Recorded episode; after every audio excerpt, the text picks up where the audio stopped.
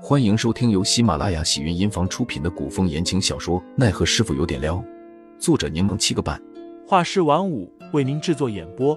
一场古言爱情、官场恩怨的大戏即将上演，欢迎订阅收听。第一百八十八章，竟然走了。百灵继续说道：“他并没有将他的病情坦然相告于我，但心悸远远比身体上的疾病更为可怕，且带有不确定性。”见凌寒神情冷峻严肃的模样，白灵也遇道：“按说你是他最信任、最亲近的人，你应该有很多办法可以知道他最具体的情况才是。”凌寒眸光波动一瞬，凝眸望向白灵。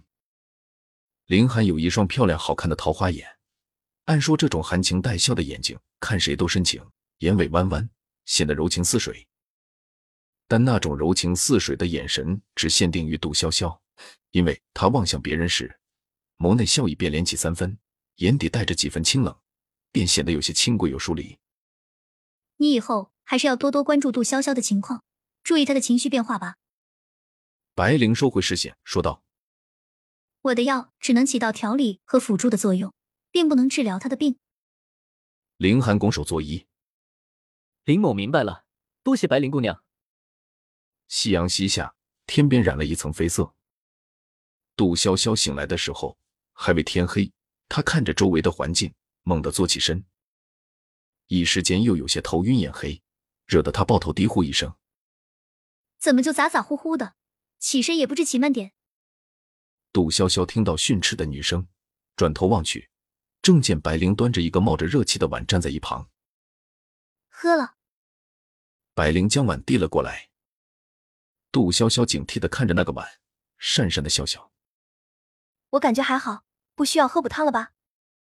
白灵美眸微瞪，是药。哦，谢谢白灵小姐姐。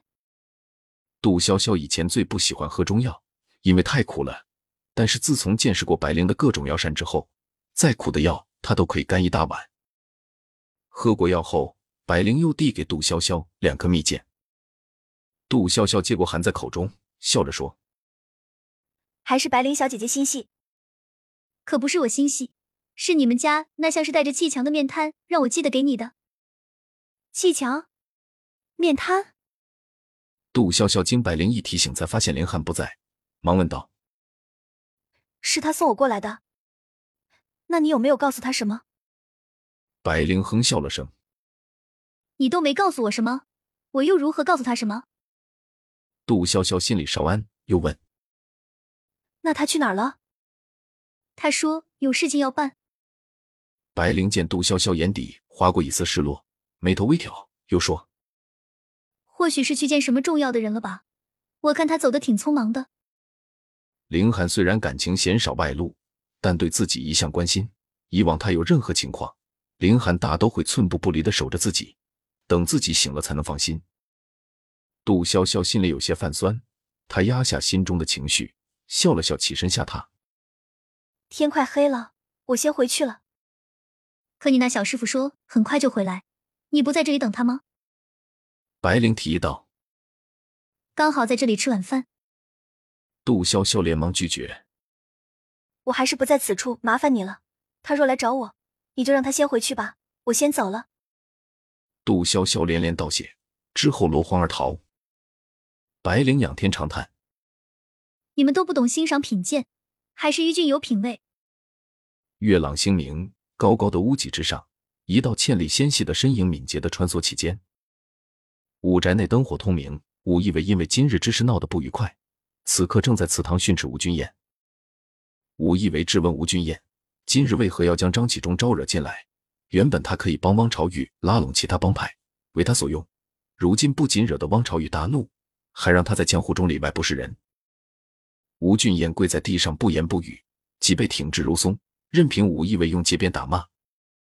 吴玉伟在一旁求情，睡来的都是吴俊彦的好友，父亲的做法也有所欠缺，并未考虑吴俊彦的感受。武义伟怒火难消，骂道：“当初就因为你救了玉伟，又有几分本事与狠劲，老夫才收你为徒，传你武艺，授你毒术。你不仅不为老夫分担，反而给老夫添堵。”吴俊彦面容冷峻道。是徒儿的错，徒儿愿受惩罚。爹爹，青叶一向敬重你，若不是过于重情重义，又怎会让您为难，让您陷入今天的境地？您就原谅他吧。吴玉卫在一旁着急的说道：“今天还是我生辰，你就当是我的生辰愿望，不要在今日与家人大动干戈的。”听众老爷们，本集已播讲完毕，欢迎订阅专辑，投喂月票支持我，我们下集再见。